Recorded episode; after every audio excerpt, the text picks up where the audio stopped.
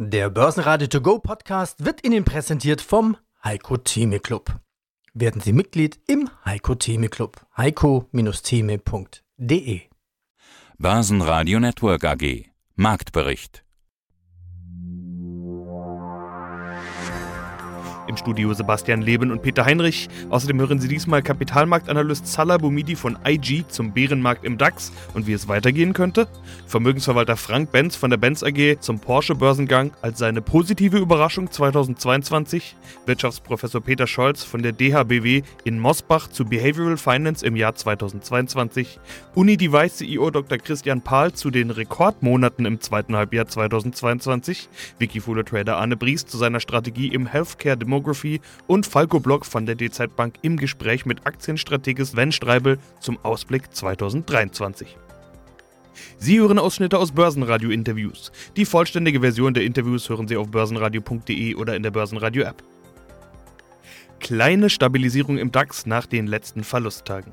Plus 0,4% auf 13.942 Punkte. Die Runde 14.000 wurde am Vormittag zwar erreicht, konnte aber nicht gehalten werden.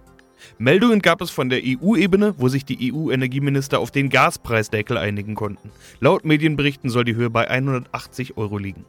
Die 2022 an die Börse gegangene Porsche Dr. Ing ist mit dem Wochenstart im DAX gelistet. Puma musste dafür weichen. Porsche war mit plus 3,5% auch gleich stärkster Gewinner im DAX. Zulegen konnten außerdem Siemens Energy mit plus 2%. Hier wirken Meldungen, dass die Mehrheitsübernahme und das folgende Delisting der Tochter Siemens Gamesa kurz bevorstehen. E.ON legte 1,8% zu, nachdem Bundesverkehrsminister Volker Wissing den Mitte April geplanten Atomausstieg in Deutschland in Frage gestellt hat. DAX-Verlierer waren Siemens Healthineers mit minus 1,6%, die Deutsche Post mit minus 3,3% nach schlechten Analystenkommentaren und Schlusslicht VW mit minus 10,6%. Das liegt allerdings am Dividendenabschlag durch die Sonderdividende, die für den Porsche-Börsengang ausgeschüttet wurde. Bereinigt man den Kurs um die Zahlung, wäre VW sogar DAX-Spitzenreiter gewesen. Mein Name ist Salabomidi, Head of Markets bei IG. Bei uns erhalten Sie täglich neue Marktinformationen, Inspiration für Ihr Trading und für Ihre Anlageentscheidungen. Schauen wir jetzt nochmal auf den DAX. Wo steht denn der DAX jetzt zum Zeitpunkt des Interviews und wie sieht es denn charttechnisch aus? Du sagtest ja auch gerade, na, Jahresendrallye fällt aus, aber die gute Nachricht ist, das neue Jahr kommt ja. Es gibt ja aus den Historien gesehen oft überraschende Rallyes, die gehen dann irgendwie im Januar wieder los und ziehen sich dann durch bis eigentlich fast Q1. Was sind deine Erwartungen für den DAX? Ja, erstmal wird der DAX aktuell bei IG auf 13.954 Zähler taxiert. Wir sind leicht höher heute, fast einen halben Prozentpunkt aktuell, sehen aber natürlich, dass diese starke Rallye, die wir in den letzten Wochen gesehen haben, jetzt leicht korrigiert wird nach den Zentralbankentscheidungen. Ja, und jetzt stellt sich natürlich die Frage, wie du eingangs gesagt hast, komm, neues Jahr, neues Glück. Ich bin ja eigentlich ein Optimist an den Börsen, so im Leben auch, aber ich gehe eher davon aus, dass wir hier ja, diesen Bärenmarkt fortsetzen. Wir haben jahrelang, insbesondere die neue Generation, die an die Märkte gekommen ist, da auch nochmal deutlich zu machen, der Markt geht nur nicht nach oben. Wir haben auch Korrekturphasen und man sollte durchaus, und das, ich denke deswegen auch, dass wir hier einen Bärenmarkt fortsetzen werden, wir sehen leichte Erholungen. Wichtig ist für mich, wenn wir das Dezember-Tief im nächsten Jahr, also unser Dezember-Tief, wenn wir diesen Monat abschließen, wenn wir das im ersten Quartal des nächsten Jahres abgeben, dann ist das für mich wieder eine klare Fortsetzung des Abwärtstrends. Das haben wir nämlich letztes Jahr auch gesehen. Also ich warte grundsätzlich auch immer, das kann ich gerne mal mitgeben, immer das erste Quartal erstmal ab in einem Jahr. Das kannst du sagen, da hast du dann schon drei Monate verloren. Ja, wollte ich gerade sagen, warum magst du das? Was ist der Vorteil? Weil ich viele statistische Indikationen gerne mitnehme, wie das, wie der erste Monat im Jahr abschließt, wie das, wie die ersten drei Monate tendieren, wie die Rotation Fahrt aufnimmt, werden Tech-Werte weiterverkauft und werden defensive Werte beispielsweise im nächsten Jahr weitergekauft. Das ist auch eine Frage, die ich mir anschaue. Also da sind mehrere Faktoren, die ich gerne eigentlich beobachte. Ich schreibe immer gerne Jahresausblicke schon im Januar. Das wird manchmal von den einen oder anderen mal gern gewünscht. Aber meinen Jahresausblick, den Bumidi-Jahresausblick, den gibt es immer erst so Ende Februar beziehungsweise Ende März. Ja, macht das Sinn, da kann man schon ein bisschen was einschätzen. Wo stand denn 2022 der DAX im Allzeithoch? Helf uns nochmal schnell in Erinnerung. Das war so eine schöne ja, Zahl. 16.288 Zähler. 16.288 Zähler. Ja, wagen wir einen Ausblick 2023? Ja, Wo steht der DAX zum Jahresende? Dann sage ich immer, naja, in der Zeitung. Sehr gut, das muss ich merken. Ich dann, muss erst mal sagen, wir haben schon fast 14 Prozent verloren ne? seit Jahresbeginn, haben wieder was bisschen gut gemacht. Mhm. Zinsen steigen, Inflation. Wir haben die Punkte angesprochen, haben natürlich den Markt durchaus äh, nach unten korrigiert. Ich gehe davon aus, fürs nächste Jahr, dass wir uns in diesem Bereich ja 12, 15.000, ist eine große Bandbreite, bei der Wohler eigentlich gar nicht, also zwischen 12 und 15.000 bewegen. Fällt die 12, dann kann es ganz schnell eigentlich zu meinem Kursziel an der Unterseite von 10.800 Punkte gehen. Ja, hallo, mein Name ist Peter Scholz. Ich bin Professor für Digital Finance an der DHBW in Mosbach. Die Themenschwerpunkte bleiben also gleich. Professur für Digital Finance. Sie haben jetzt schon einige Themen genannt, mit denen Sie sich gerade beschäftigen. Eines der Themen ist unter anderem Behavioral Finance, haben Sie mir vorhin verraten. Deshalb denke ich mir, das könnte man ganz gut aufgreifen. Behavioral Finance ist das Börsenjahr 2022 eigentlich ein gutes Beispiel. Also gab es da irgendwie typische plakative Szenen, die man da ganz gut aufgreifen kann? Genau, Finanzmärkte im Banking umfasst natürlich auch Behavioral Finance. Das ist ein sehr interessantes Bestätigungsfeld. Und ich glaube schon, dass wir im Jahr 2022 schon auch einige Beispiele gesehen haben, wo solche Effekte, die eher, man spricht ja von emotionalen Entscheidungen, die man treffen kann, von, von schnellen Entscheidungen. Und ich glaube schon, dass es da so das eine oder andere Beispiel gab. Also ein Klassiker ist natürlich jetzt mit der gestiegenen Inflationsrate. Selbst an den höchsten Stellen bei der EZB wollte man das ja am Anfang vom Jahr noch gar nicht so richtig wahrhaben dass die Inflation in solche Höhen äh, schnellen kann, einfach weil man sich nicht vorstellen konnte. Ne? Ich meine, das letzte Mal, dass wir solche Inflationsraten hatten, das müssten so Ende der 70er, Anfang der 80er Jahre gewesen sein, also schon gute 40 Jahre her. Bisschen länger vielleicht sogar. Und äh, dann hat man gedacht, ja, also von 0% oder so, wo wir waren, oder 1%, kann das gar nicht so schnell nach oben schießen. Und dann ist es eben doch, man hat im Prinzip einfach so die Fakten, die eben auf dem Tisch lag, die hat man einfach ausgeblendet. Man hat also sozusagen so eine Art selektive Wahrnehmung gehabt. Man hat nur das gesehen, was man sehen wollte. Und das hat natürlich dann dazu geführt, dass man diesen Effekt unterschätzt hat. Oder auch beispielsweise bei Kryptowährungen gab es natürlich den Effekt, dass man vor allem die Chancen gesehen hat. Man war natürlich so ein bisschen geblendet von den ganzen Ertragschancen, von den Profiten, die dann natürlich auch andere gemacht haben. Und natürlich werden klassischerweise, das ist ja auch so eine Verzerrung, man betrachtet dann natürlich und man berichtet ja auch nur die positiven Geschäfte, die man abgeschlossen hat. Also eine Regel erzählt man natürlich gerne, wenn man einen Deal abgeschlossen hat, eine Transaktion gemacht hat, die profitabel war. Wenn man einen Verlust gemacht hat, erzählt man das wahrscheinlich weitaus weniger gerne. Und so entsteht natürlich äh, so eine Art ja, Selbstbestätigung, ja, so so ein Zirkel auch. Das heißt, man hört überall davon, dass Kryptowährungen so profitabel sind. Und dann möchte man es natürlich auch ausprobieren. Und man vernachlässigt dann eben die Risiken. Und ich glaube, dieses Jahr hat man eben das ganz gut gesehen dass eben tatsächlich bei diesen zwei Effekten da durchaus vielleicht eher emotionale Gründe die Entscheidungen getrieben haben und vielleicht nicht immer rein faktenbasiert. Mein Name ist Frank Benz, Vorstand der Benz AG, Partner für Vermögen mit Sitz in Stuttgart. Wir gestalten Vermögen und arbeiten für Mandanten sämtliche Themen zum Bereich der Vermögensanlagen ab. Unser Ansatz ist unabhängig, transparent und vor allem produktneutral. Das heißt, wir haben keine eigenen Produkte, die zum Einsatz kommen könnten. Und aus dem Börsenradiostudio hören Sie Peter Heinrich. Bleiben wir nochmal bei dem Thema Überraschungsaktien 2022, negativ, positiv. Gibt es denn auch positive Überraschungen, wo Sie gesagt haben, das hätte ich jetzt von dieser Aktie nicht erwartet? Da fällt mir momentan nur die letzte neue Emission der Porsche AG ein, die Anfang etwas zögerlich in den Markt kam, aber dann relativ fulminant einen Start hingelegt hat. Da es im Vorfeld einige kritischen Stimmen gab, wie die Vermögensverhältnisse, wie die Ausschüttungspolitik der nächsten Jahre oder auch die Rückkaufspolitik ausstehender Aktien stattfinden soll, was dazu geführt hat, zum einen hatten wir einen extrem hohen Hype, Nachfrage nach dieser Neuemission. Zum anderen hatten wir natürlich auch extrem viele kritischen Stimmen. Und seit heute haben wir dieses Papier selbst im DAX. Das heißt, ich denke, das war für mich momentan die größte Überraschung, wenn ich jetzt mich in Deutschland umschaue, unabhängig von der Problematik.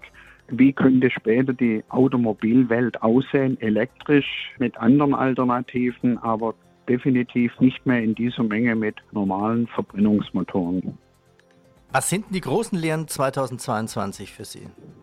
Also ich denke, was ein Investor aus 22 lernen konnte oder tatsächlich verinnerlichen müsste, wäre eine breite Diversifikation. Raus aus Deutschland, in Europa, über Europa hinaus, sei es nach Amerika, sei es Teile in Asien. Das heißt, die Breite hat zum Teil dafür gesorgt, dass die Depots oder die Strategien nicht im Chaos enden, sondern dass man immer wieder eine Chance gehabt hat, Geld zu verdienen, respektive weniger zu verlieren. Aber hierzu musste man einfach extrem breit aufgestellt sein. Dadurch habe ich natürlich andere Währungseinflüsse und einer der markantesten Währungseinflüsse dieses Jahr war für uns die zügige Entwicklung des US-Dollars nahezu um 15 bis 20 Prozent zeitweise aus dem einfachen Grund, weil die amerikanische Notenbank wesentlich dynamischer den Abbau der Fettbilanz angestrebt hat, im März zügig begonnen hat, die Zinsen anzuheben, um gegen die ansteigende Inflation anzukämpfen, was bei der EZB lange Zeit verzögert wurde, am Ende dann aber nachgeholt, was aber zu totaler Verunsicherung der Investoren, speziell in Deutschland und in Europa, geführt hat. Mein Name ist Christian Pahl, ich bin Vorstand der Unidevice AG. Und das ist ein Smartphone-Broker, beziehungsweise nicht nur Smartphones, sondern auch andere Elektronik und Devices. Sie bieten ihren Kunden ich würde mal sagen, gute Preise an und auf der anderen Seite Verfügbarkeit. Äh, beides wichtig im Jahr 2022, in dem wir hohe Inflation haben und immer noch Lieferkettenprobleme. Wir sprechen jetzt kurz vor Weihnachten miteinander, was für Sie ja naturgemäß ein wichtiger Zeitraum ist, beziehungsweise vor allen Dingen für Ihre Kunden. Für Sie waren wahrscheinlich die Wochen davor wichtig. Auch im Vorfeld gab es noch Black Friday und Cyber Monday, also diese Konsumfeiertage, will ich mal sagen. Bis Weihnachten sind es noch ein paar Tage, ja, aber für Sie dürfte wahrscheinlich der größte Teil des Jahres schon durch sein. Also würde ich Sie mal um ein Fazit bitten. Wie gut liefen denn diese drei wichtigen Termine? Weihnachten, Cyber Monday, Black Friday? Ja, sehr gerne. Also das zweite Halbjahr insgesamt war für uns hervorragend bisher. Die drei Unternehmensrekordmarken im Umsatz, die wir bisher sozusagen in unserer Historie erarbeiten durften, waren drei von sozusagen jetzt fünf Monaten, die abgelaufen sind im zweiten Halbjahr in diesem zweiten Halbjahr anzutreffen mit 51 Millionen, mit 57 Millionen und jetzt im November mit 63,4 Millionen Monatsumsatz. Im Vorjahr hatten wir 42 Millionen, also knapp 50 Prozent Steigerung gegenüber dem Vorjahresnovember, der auch gut lief.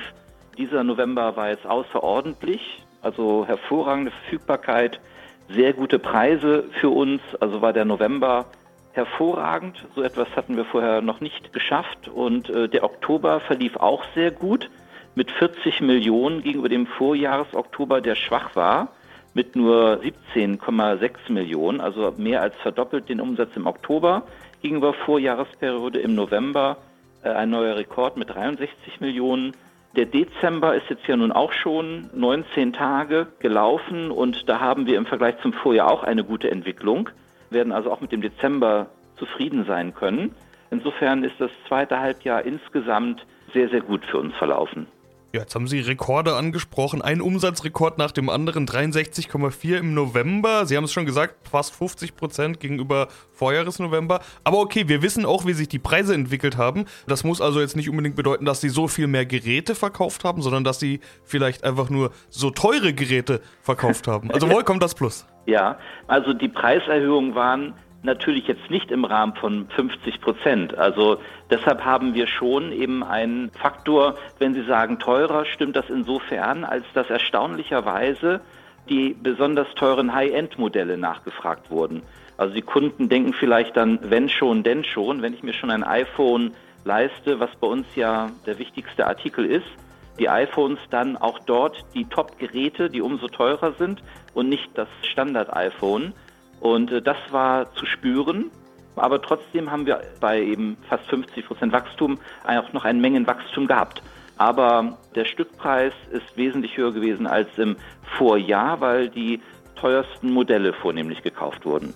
Guten Tag, das ist der Arne Brief. Ich verantworte das Wikifolio Healthcare Demography und freue mich auf das Interview. Healthcare Demography heißt das Wikifolio. Wir haben schon ein paar Mal drüber gesprochen hier in diesem Format. Kann man alles nachhören. Damit ist dein Thema auch klar. Es geht um Gesundheit und darum, dass wir immer älter werden. Das ist ja einer der großen Megatrends unserer Zeit. Äh, allerdings setzt du nicht erst seit gestern auf das Thema. Am 16.01. 2023 hast du Zehnjähriges, habe ich gesehen. Rund ja. plus 390% Performance in den rund 10 Jahren.